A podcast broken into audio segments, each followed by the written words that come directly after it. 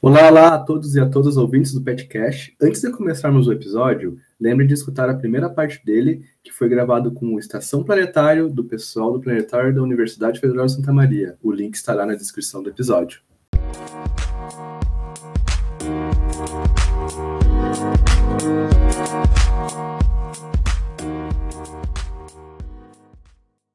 Quem é apto de divulgar ciência no ponto de vista de vocês? Tem um episódio que, inclusive, eu tava, era eu e Francisco gravando esse episódio com o Tesla Coil, que é um outro é, é, um outro podcast, né? Um grupo ali de pessoas divulgando ciência. E o que me chamou a atenção é que um dos participantes, ele ele, é no ensino, ele tá no ensino médio. E ele tá falando de coisas, assim, totalmente aprofundadas, assim, pra quem tá olhando de fora, mas de uma maneira simplificada. Então, na minha opinião, assim, quem que pode divulgar ciência? Se eu tenho conhecimento, se eu pesquisei, se eu passei tempo pesquisando sobre aquilo, por que, que eu não poderia estar divulgando o que eu sei? Sabe? Eu acho que não, você não precisa ter uma formação para aquilo. Inclusive, é, tem um tem o Astro Strange BR no, no Twitter, que é da minha área ali, né, de pesquisa, e as pessoas elas sempre estão te incentivando a divulgar com aquilo que você sabe. Então você não precisa demonstrar, não, eu tenho um doutorado, então só agora que eu vou poder fazer divulgação científica. Não, você tem que fazer divulgação científica para sua família. Por exemplo, ah, eu sei de uma coisa, alguém da minha família vem cá e me fala, ah, mas a vacina tem só tantos porcentinho ali de eficácia. Daí você fala, não, mas ó, pensa só, você não vai precisar do, de, um, de um leito, né, por exemplo. Por quê? Porque ela tá te protegendo 100% contra, contra casos graves. Então, isso também é uma forma de divulgar a ciência para quem, por exemplo, né, da, do meu convívio social. Não precisa também ser só na internet para pessoas desconhecidas ou criando, né, podcasts, enfim. Pode ser no círculo de amigos, né, nossas amizades, pode ser para nossa família, enfim. Então, assim, sintetizando acho que tudo que eu falei que foi bastante, qualquer pessoa, na minha opinião, pode divulgar na ciência, desde que, né, pesquise, coloque, coloque né, as referências, eu acho isso muito legal né? Depois que você lê o negócio, ainda tem as referências, porque, ah, me interessei nisso. Ah, então vou entrar nesses links aqui que a galera pesquisou sobre e vou me aprofundar um pouquinho mais. Acho isso bem, acho isso bem bacana. Uh, é, eu acho que é uma exemplificação muito interessante do que vocês falaram, né? É que vamos, sei lá, século XVII, século XVIII, onde a educação era muito elitizada e pouca gente conseguia, uh, enfim, entrar numa faculdade, né? Uh, Uh, bom, eles estudavam mesmo assim, eles contribuíram muito com a ciência, né? Uh, de, enfim, criaram muitas teorias, muitas hipóteses, contribuíram muito, né? Com, até com artigos, eles não tinham formação, eles não se formaram na UFSM, na USP, sei lá, entende? Eles, enfim, eles apenas estudaram, eles usaram aquele método que é muito importante para a gente conseguir chegar numa resposta, entende? E, acima de tudo, muito curiosos, né? Eu acho que a ciência é muito importante também, é a gente ser muito curioso, né? A gente fazer uma pergunta, entendeu? Porque para a gente ter uma resposta de alguma coisa, a gente tem que saber fazer a pergunta certa. Eu acho isso muito interessante. Eu acho que isso não precisa uh, ter necessariamente uma formação. Bom, uh, eu não sou formado, eu ainda estou só aluno de graduação. Agora troquei de curso, estou na geografia. Mesmo assim, eu acho que eu consigo contribuir de maneira bem interessante no planetário, divulgando sobre astronomia, sobre planeta, estrela, buraco negro, enfim, sobre diversos temas e de uma forma correta. E claro, eu acho que é muito interessante, acho muito legal isso que vocês falaram. Só para dar né, uma, uma uh, né, um, um, adicional no que vocês falaram, uh, concordo exatamente, uh, plenamente com o que a Yasmin falou aí, que qualquer pessoa realmente pode, pode divulgar ciência, obviamente desde que utilize o método científico, né, e falar de ciência também é admitir quando está errado do, aquilo que você está falando, né? A ciência não, não quer dizer que você está com 100% de certeza, você tem que admitir que está errado. Isso é ciência, né? Isso é fazer ciência, é você ter a humildade de admitir que está errado, mesmo se você divulgou algo de forma errada, admita né, que está errado, né? Então, acho que isso é importante. Então, qualquer pessoa realmente pode fazer divulgação científica, desde que utilize o método científico e por aí vai. De fato, a questão só reforçar o que a Yasmin falou e todos vocês falaram, na verdade, que a divulgação científica ela não está relacionada a grau de formação, não está relacionada à graduação, ou mestrado ou doutorado. Ela realmente está relacionada ao passar o conhecimento científico para as pessoas, Mas para passar o conhecimento científico, a pessoa precisa estudar. Ela tem que ter certeza do que está falando para não estar tá falando alguma coisa totalmente aleatória, né? Não pode estar tá passando a pseudociência. Então, não pode pegar aquele conteúdo que o teu tio mandou no grupo do WhatsApp e simplesmente passar para frente como se fosse conhecimento científico. Pega, lê aquilo que o teu tio mandou, pesquisa sobre para ver se é verdade. Então, essa questão é você pode divulgar a ciência e não só de maneira pública, não só no seu Instagram, no seu Twitter, enfim, pode ser numa roda de conversa entre amigos, pode ser num grupo que você tem com três, quatro amigos no WhatsApp, que todo mundo tem aquele grupo, enfim, é divulgação de ciência, mesmo sendo entre amigos, sendo para uma pessoa, para 100 mil pessoas, sempre vai ser divulgação científica, mas ela precisa ter esse embasamento, precisa ter esse estudo para ser divulgada, não pode ser um negócio simplesmente, ah, ele me disse e é verdade.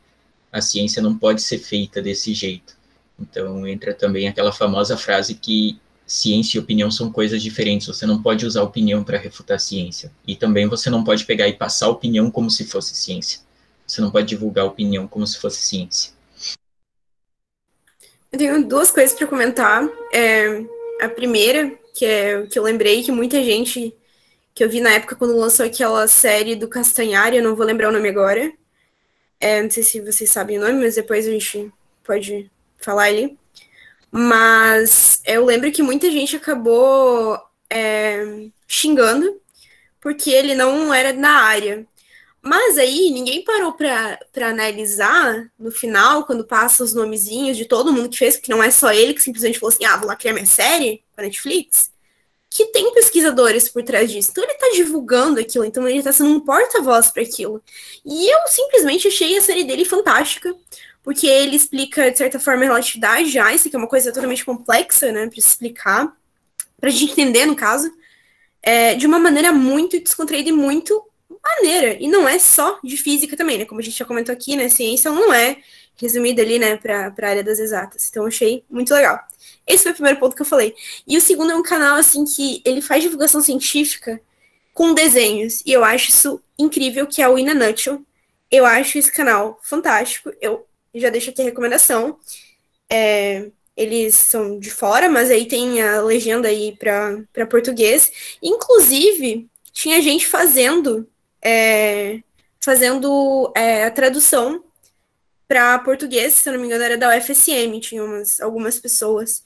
E tem também o canal Tree Blue on Brown, que é um canal de divulgação científica também.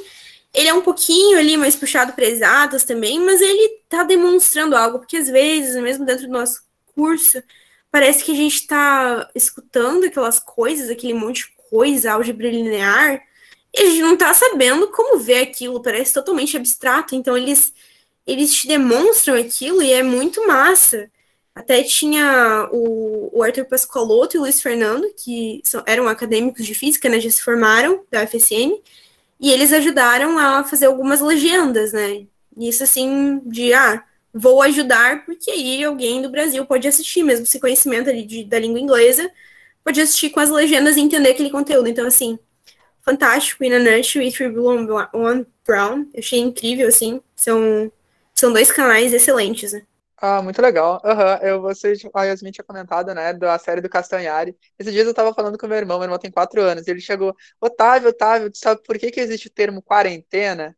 Porque, enfim, quando tinha peste negra lá na, uh, na Europa, os navios, os navios tinham que ficar 40 dias uh, no mar com as pessoas trancadas lá dentro, entendeu? para elas não contaminarem as pessoas que estavam no continente. Então, por isso que tem o termo quarentena hoje. Aí, bom, meu irmão tem quatro anos, imagina. Então, uh, imagina, não foi só esse conhecimento, entendeu, que ele aprendeu na série do Castanhari. Foi um monte de coisa muito interessante, entendeu? Porque ele vai levar para frente, ele vai disseminar para os colegas. Isso é muito maravilhoso, muito bacana, né? Uh, e fazendo uma divulgação científica também, que faz uma, uma pessoa que faz uma divulgação científica que eu acho muito legal, é o canal Física Afins, não sei se vocês conhecem, tá? Ela é uma mulher, assim, incrível, e ela sempre fica combatendo, né? Porque sabe que tem muita gente, às vezes você vai, sei lá, comprar um travesseiro, aí tá como? Travesseiro quântico, para você ter um sono melhor. Aí sempre tem umas coisas assim, sabe? E ela combate bastante algumas coisas, uh, eu acho muito interessante, eu acho muito legal, então vai lá, corre lá, porque é muito bacana, né? Fazendo um merchan de graça. É Não, além disso, a gente tem ótimos canais brasileiros, tipo Space Today, que nossa, a divulgação que ele faz é incrível.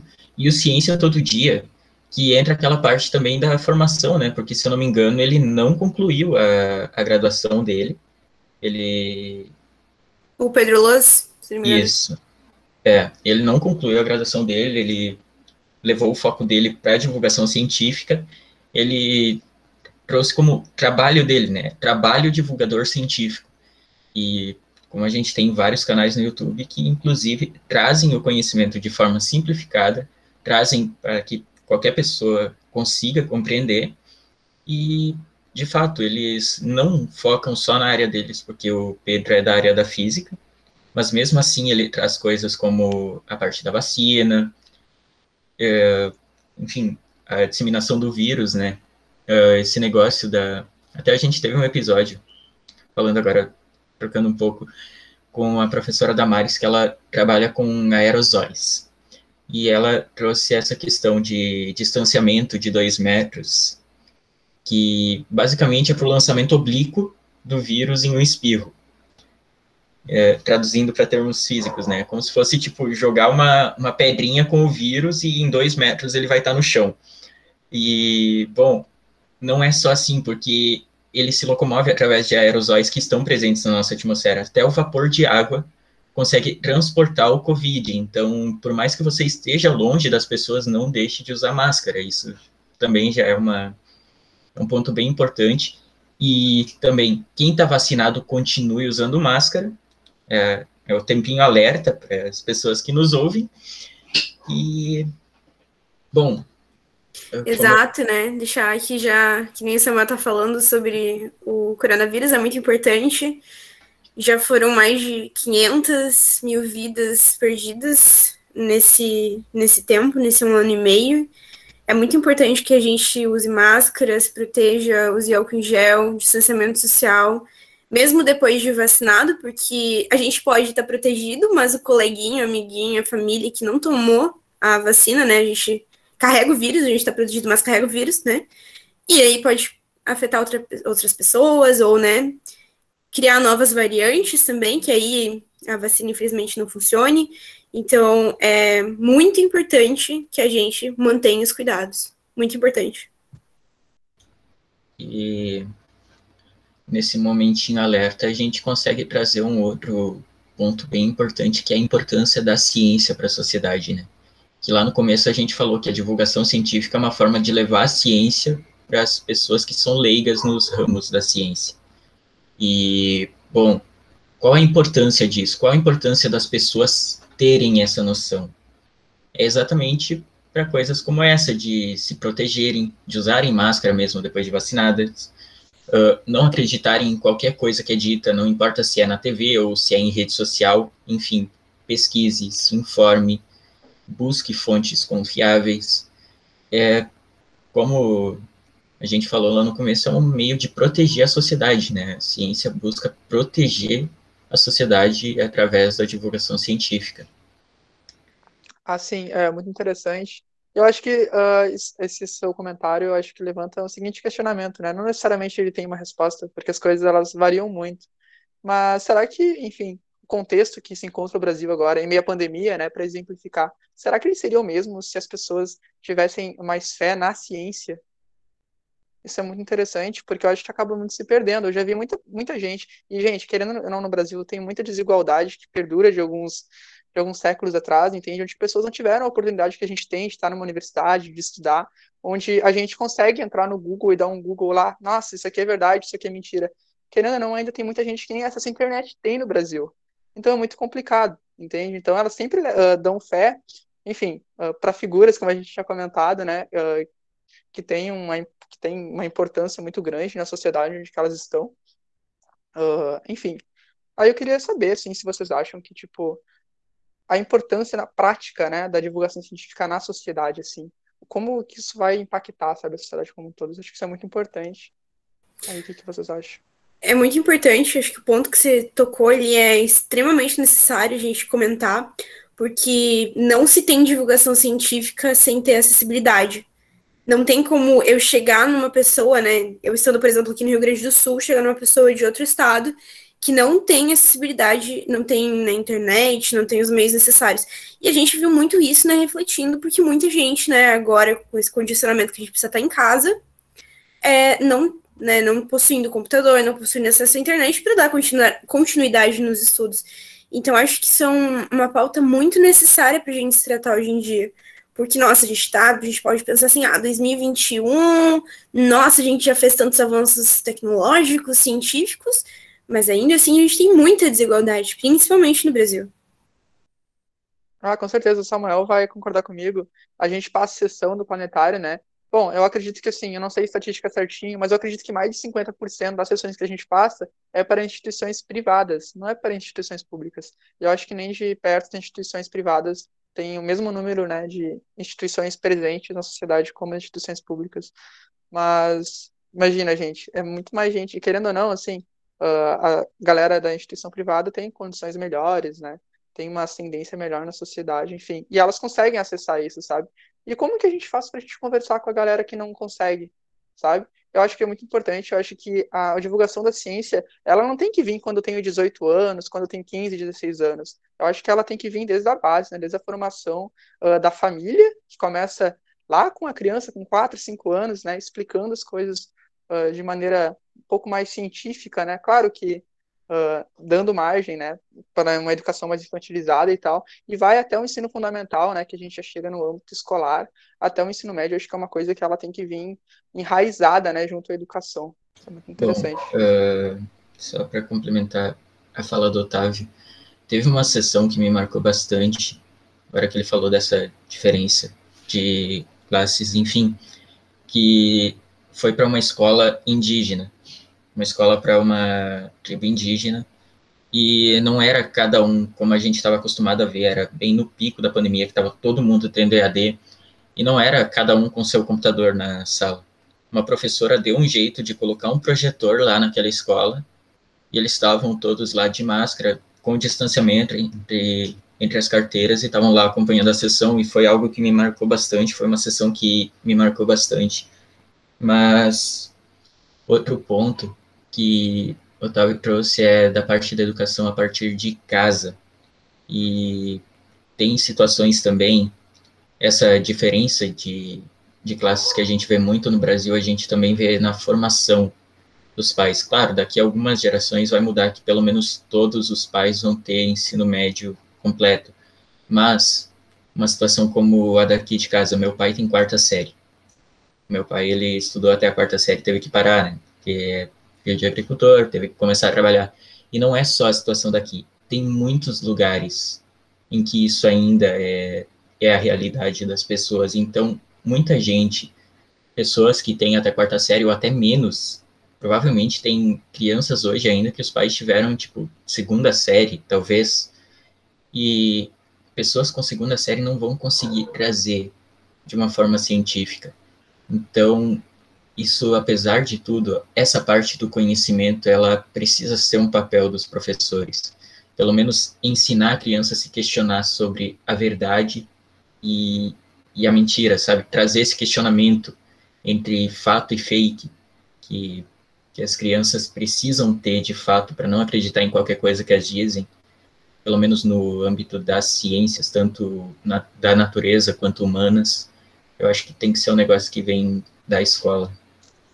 Ah, sim, é. Uh, eu tive um professor muito bom no ensino médio, né? Que sem dúvida a pessoa que eu sou hoje também vem muito de algumas coisas que ele falava, que ele sempre falava assim, galera, questionem, entendeu? Questionar as coisas. E, gente, quando ele fala questionar, não é eu questionar necessariamente, sei lá, uma lei científica questionar isso. Isso também é muito importante a gente questionar, porque quando a gente questiona, a gente consegue as respostas, né? Mas questionar, enfim, uh, tudo, entendeu? Desde, enfim, a, a relação que eu tenho com a minha família, questionar, poxa, será que está certo? Será que está errado? Isso é uma coisa muito maravilhosa. Eu acho que a gente consegue, uh, o questionamento, né, a gente consegue trazer tanto para o nosso pessoal, né, para a nossa construção enquanto, enquanto cidadão, e também para a ciência. Eu acho que o questionamento é uma das coisas mais importantes e que devem, assim, ser incentivadas na escola, né? O questionamento eu acho que é maravilhoso. Mas também sempre tendo a humildade, né? Que é muito importante de. Uh, não basta só questionar, ser o questionador, né? Não vou questionar todo mundo. Também Sim. muita humildade de saber se a gente está certo ou errado.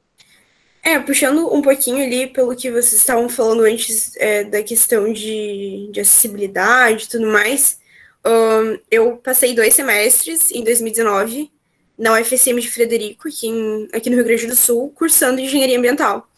E nesses dois semestres, né, nesse um ano, eu tive a oportunidade de trabalhar em projetos sociais, que é da ONG Engenheiros Sem Fronteiras. Então, era muito legal, porque, por exemplo, a gente passava pegando óleo, né, por exemplo, é, dentro, né, da engenharia ambiental, enfim, a gente tem um problema com alguns descartes, né, descartes incorretos. Por exemplo, a galera joga óleo na pia, sabe que não pode fazer isso. Então, aonde descartar? Então, a gente chegou com esse projeto de de passar na casa dessas pessoas conscientizando, é, falando assim, olha, guarda num litro, depois a gente pega, a gente vai fazer sabão para vocês com esse óleo e depois a gente entrega esse sabão para vocês. Então foi algo extremamente legal porque a gente pôde ter o contato é, com essa galera e lá explicar a importância disso pessoalmente. Então, pessoas muitas vezes vivendo numa situação precária que nem se davam conta que era possível fazer, por exemplo, sabão com óleo, óleo de cozinha. Então foi uma experiência muito legal. Então super recomendo aí acompanhar, né, principalmente a ONG Engenheiros Sem Fronteiras, que é a, a que eu fiz parte. Eles têm diversos projetos sociais muito interessantes nessa questão. O que eu ia falar é que essa questão né, de acessibilidade, locais que não têm acesso né, a conhecimento científico ou, ou conhecimento em geral, né? Bom, a lâmpada já, tem, já foi criada há mais ou menos uns 200 anos, né? E tem lugares do Brasil que não tem luz, né? Energia elétrica. Então, o problema social, né? Ele é muito, né? É, é algo mais abrangente do que a ciência em si. Mas uh, ensinar ciência para as pessoas ou para as crianças desse, desses locais ou de locais tipo favelas, locais mais precários, assim, digamos assim, socialmente, né? É importante porque talvez mude, né, o rumo da, da, da história, né, querendo ou não, fomentando conhecimento de alguma forma, porque talvez a gente não mude o mundo, mas talvez a gente vai fomentar a mente de quem mudará, né, que são as crianças, no caso. Exato, e aí a gente fala aqui, né, sobre um, essa, tentar, né, essa criação ali de berço, mas aí a gente tem um ponto também que a gente, no Brasil, a gente tem muitos analfabetos. Então, é, por exemplo, ali, né, o Samuel citou, o pai dele tem até o quarto ano. Ah, lá em casa também, o meu pai, se eu não me engano, ele não fez o ensino é, superior, ele parou no ensino médio, já minha mãe fez. Então, assim, às vezes é muito, dependendo né, de como que, da localidade, da, do contexto que essa pessoa vive, né, a gente tem que analisar muito isso, porque às vezes a gente pensa assim, ah, não, mas é só o pai, a mãe ensinar em casa, isso aí que tá resolvido. Mas aí você pensa, tá, mas qual que é o contexto dessa pessoa? Como é que, de como que ela vem? Qual que é a criação dela? Será que ela não está incluída nisso? E, assim, é, dando um, um, Google aqui rapidão, a taxa de analfabetos no Brasil é 6%. A nossa densidade populacional é enorme, é gigante, e 6% disso é muita coisa. É muita, muita coisa. Então a gente sabe, né? Ah, é, as pessoas elas podem né, ter, ter essas interrupções no, no ensino. Por quê? Porque tem que trabalhar, precisa de dinheiro para manter em casa e em outros fatores. Então, assim. A fome, a fome é muito maior do que. Ex é, exato! A gente tem muitos problemas, muitos problemas. A gente, é, até, né, a gente entrar na faculdade ali, que acho que o Otávio tinha comentado lá no iníciozinho do mini curso de pré-física e pré-cálculo, que é uma coisa assim que te dá um, pelo menos um, um, básico do nivelamento, porque a gente sabe, a gente tem, né, as, as escolas, enfim, mas a gente não sabe como que esse aluno que vai, como que esse aluno vai chegar para fazer um cálculo na universidade muita gente não entra na universidade também. Então, assim, é, isso é uma. A, assim, só, só concluindo, a ciência. muitos probleminhas. A ciência ajuda e sempre ajudará muito a sociedade, né? Desde sempre. O problema é como que nós, seres humanos, seres sociais, vamos fazer essa distribuição, né? Mas toda a tecnologia que nós temos, né, vai sempre ajudar, que vem da ciência, né? É, é. E eu acho uma coisa assim, muito bacana é que a gente também tem que cuidar para a gente acabar não condenando, né, as pessoas que acabam divulgando alguma coisa de forma errada, de forma precipitada. Porque, poxa, imagina aí uma pessoa que mora numa comunidade subnormal, assim, sabe, que seja numa favela, alguma coisa assim, e sei lá, tem cinco irmãos, o pai é analfabeto, a mãe está desempregada, poxa, como é que essa pessoa ela vai conseguir ter tempo? Ah, bom, ela precisa de comida, ela precisa de dinheiro, entendeu? Ela não vai ter tempo de estudar. Uh, eu, eu, entrei na faculdade porque, enfim, uh, eu tive uh, a minha família teve uma, teve uma estrutura um pouco, um pouco melhor, entendeu? E me ajudou bastante. Mas essa realidade uh, não é a da maioria das pessoas no Brasil ainda, tá? Infelizmente. E a gente tem que cuidar para não condenar, entende? Acho que a gente tem que conversar, mas não condenar, não falar, ah, você é muito burro, você tá errado, você tá viajando, para com isso aí. Entendeu? Acho que a gente tem que também ter o bom senso. Eu acho que isso é muito importante. E eu acho que a educação, gente, é a chave de tudo, entendeu? A educação, sem dúvida, é a peça mais importante. Porque se a gente quer mudar o Brasil, ah, o Brasil tá muito ruim, tá tudo errado, a gente não tem nada. Bom, beleza. Como é que a gente pode mudar isso, entendeu? Na minha percepção, pelo menos assim, enquanto as coisas que eu li, enquanto as coisas que eu estudei, a percepção que eu tenho é a seguinte, gente, a educação, ela pode produzir o quê, gente? Ela produz tecnologia, ela produz o conhecimento, entendeu? Ela vai produzir tecnologia. As pessoas têm que estudar, entendeu? Tem que se profissionalizar. Com isso a gente consegue produzir tecnologia e com tecnologia a gente consegue mais dinheiro, mais investimento para investir mais em educação. E educação produz mais tecnologia. E isso é coisas que a gente vê em países bem desenvolvidos, né, como Japão, Coreia do Sul, que hoje, enfim, uh, essa conversa pode até parecer um pouco boba para eles, entende? Porque eles já têm uh, uma educação bem mais, uh, como é que eu posso dizer, democratizada entre a população. Acho que isso é muito interessante, a gente cuidar para não condenar e a gente sempre ter o bom senso, saber que a educação é muito importante, né? Eu acho que é, é muito bacana. Inclusive, você traz essa parte da educação e a divulgação científica do jeito que a gente está trazendo em podcast ou até em vídeos ou outras formas, não é não seria nada além de ensinar fora de uma sala de aula, né? Porque hoje a gente não, não traz o processo ensino-aprendizagem só dentro de uma sala de aula. Então, em parte, a gente tem também isso. Mas, trazendo outro ponto que sem acessibilidade também não adianta. Tem muita gente no Brasil, como a Yasmin falou, né? 6% da população que é analfabeta e provavelmente é uma porcentagem semelhante de de gente que não tenha, que esteja em situação de pobreza, enfim. Então, 6% da população brasileira, a gente está falando de no mínimo 12 milhões de pessoas. É muita gente. Então. É, gente, é a, popula é a população do estado do Rio Grande do Sul, imagina. Pois é, é como se a gente pegasse e criasse um estado inteiro só com gente pobre. Gente é, em situação de pobreza. É muita gente. E uma coisa acarreta na outra, né?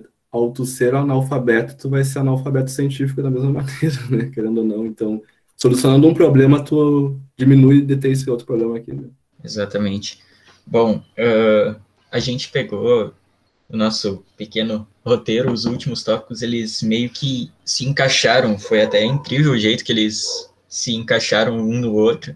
A gente conseguiu trazer de uma forma bem fluida o nosso conteúdo. E, bom, só para trazer de última, último questionamento, digamos assim, para encerrar. Vocês considerariam um artigo científico como divulgação científica? Não, e depende também, né? Tem, tem esses dois lados. Às vezes. Ou não assim. É, às, às vezes tem artigos que eles são para divulgação científica. Aí é um, outros 500. Mas, por exemplo, ali na minha área, se eu pegar um artigo da minha área e dar para uma pessoa, que é o que a gente já, já tinha comentado sobre divulgação científica, é porque outras pessoas consigam entender numa linguagem menos formal, né? Não, não é uma linguagem técnica que a gente vai usar para explicar aquilo. Então, se eu der um artigo para uma pessoa, é, enfim, que não está, por exemplo, atrelada à física, atrelada ali à minha área de estudos, ler e entender aquilo, possivelmente ela não vai entender dois fatores para isso. Principalmente, acho que na física, muitas coisas são divulgadas, são escritas, são publicadas em inglês. Tem já esse fator ali, que muita gente, né? Muita gente, acredito, no Brasil, não fala inglês. Claro, tem recursos, por exemplo, o Google Tradutor, mas sempre tem alguma coisa ali que é, talvez não tenha como utilizar isso. Né? Então, e aí tem os termos técnicos que a pessoa não vai, realmente não vai entender. Então, eu, na minha concepção, eu não consideraria um artigo como uma forma de divulgação científica, no sentido de explanar aquilo numa linguagem mais. É, numa linguagem não tão rebuscada, não tão, né? Num, num, grau de dificuldade né, tão, tão grande, com termos técnicos ali presentes o tempo inteiro. Talvez o que eu acho muito legal e que eu já vi divulgadores científicos fazendo é apresentar aquele artigo científico mostrando, ó, isso aqui tá me dizendo que isso que é aquilo ali. Entendeu? Numa linguagem totalmente mais assim, de conversar com um público que é leigo e não é da área, sabe? Aí eu acho interessante. Sim, uh, eu concordo com a Yasmin, eu também, no artigo científico, eu não considero como ser, que seja divulgação científica, até porque ele não tem essa obrigação, né, um artigo de ciência pura não tem essa obrigação de divulgar ciência, e sim de, de trazer algo novo para dentro da ciência, para dentro da área, né. Uh, e a linguagem tecnicista também dele não, não vai conseguir chegar no pessoal leigo, né, mas se for necessário, por, por exemplo, agora no momento da pandemia, no julgamento, tu tem que falar de maneira clara, objetiva, querendo não divulgando ciência para as pessoas que não entendem sobre ciência, né? Tu tem que mudar a tua linguagem, mas um artigo eu não considero como divulgação científica. Né?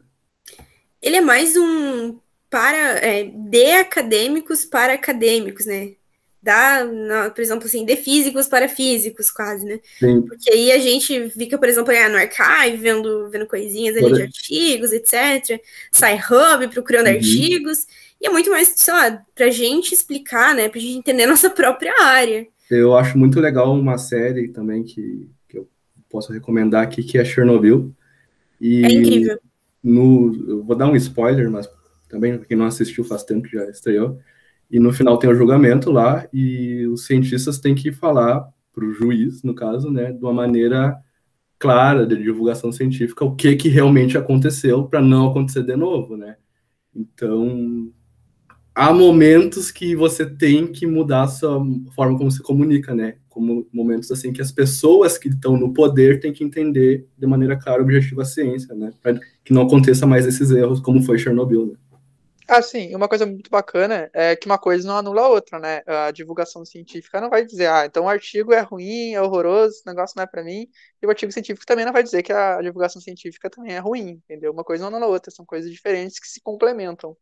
Uh, por exemplo, imagina montar um carro, por exemplo. Eu tenho certeza, entendeu, que antes da concepção de um carro, né, a gente vai, enfim, vai estudar e a gente vai criar vários artigos, né? Bom, essa peça serve para isso, para isso, para isso o modelo vai ser esse, esse, esse, né? Como é que vai ser o funcionamento aerodinâmico, enfim. Vai ter um monte de coisas complexas, entende? Só que isso não necessariamente vai refletir na montagem, entendeu? O mecânico vai olhar aquilo, meu Deus do céu, gente, entendeu? Ele vai querer, tipo, eu acho que é uma coisa mais prática. Acho que a divulgação científica, ela tem um ar mais de praticidade, entendeu? No sentido de passar o conhecimento para frente.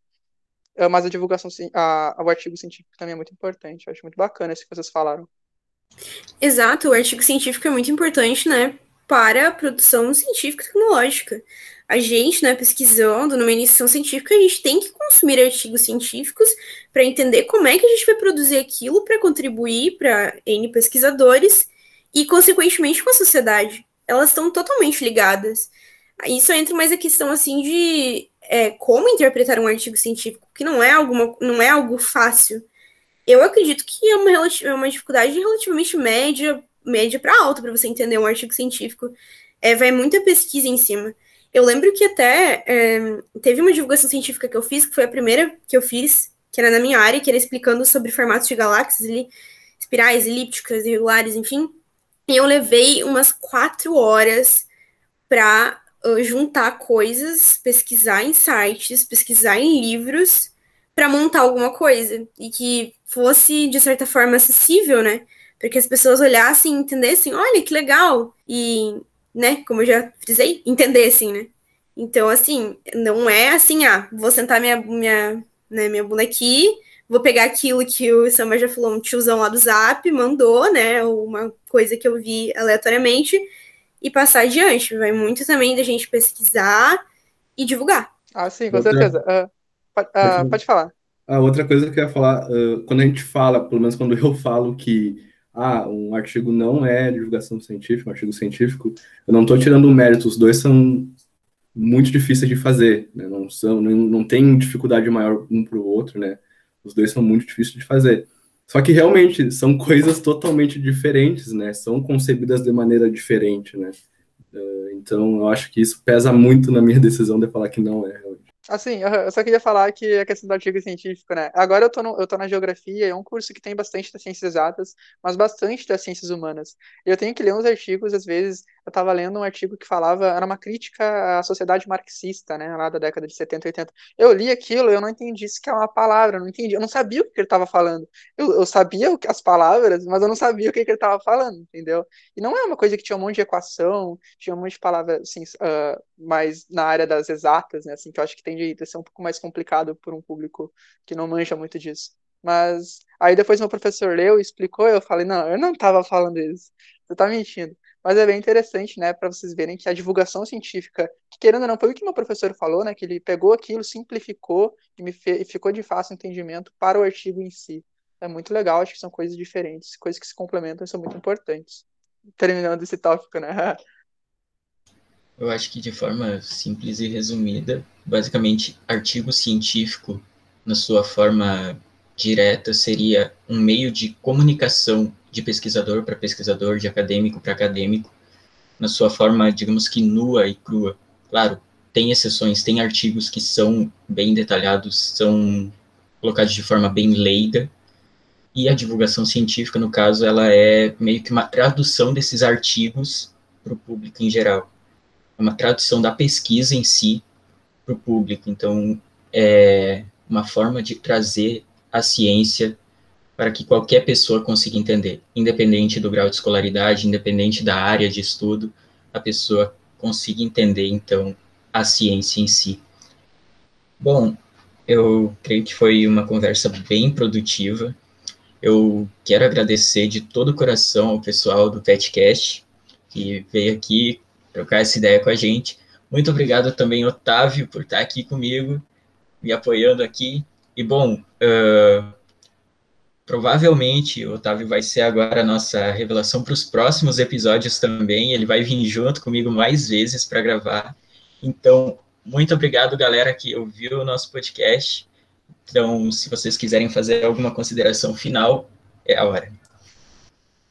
Bom, uh, vou, em nome do PET, eu agradeço o convite do Planetário, né, para a participação nesse podcast e uh, vamos, vamos fazer mais parcerias no futuro, né. Eu agradeço também o convite, foi uma conversa muito produtiva e é aquela coisa, assim, de roteiro que a gente criou que no final ali a gente nem precisava mais olhar que a gente já estava conversando e depois a gente viu e a gente conseguiu colocar todos os tópicos agrupados no final, assim, né? Numa, no, no final, não, né? Desde o início, mas principalmente no final ali que, que começou a fluir tudo, assim.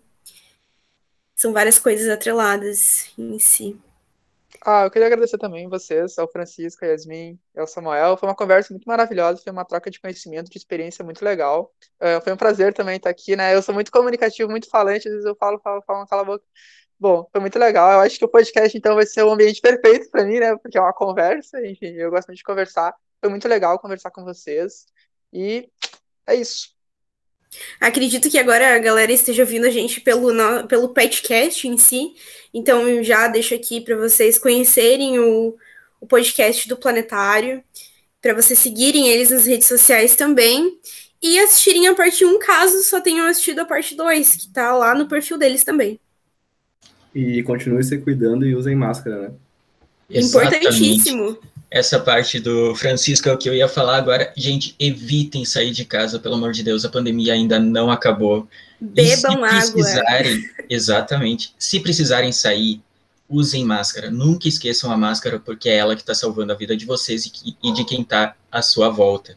Então, e, se possível, vocês... PFF2. Exatamente. protegendo como protegendo os outros. Mas, por fim, muito obrigado a todos que ouviram até aqui. Eu agradeço de coração a todos os nossos ouvintes. De novo, ao Francisco e a Yasmin, muito obrigado pela sua participação. Foi uma conversa incrível, muito fluida. E, de fato, creio que ficou muito gostosa para quem está ouvindo também. E é isso, gente. Um forte abraço. Cuidem-se. Tchau, tchau.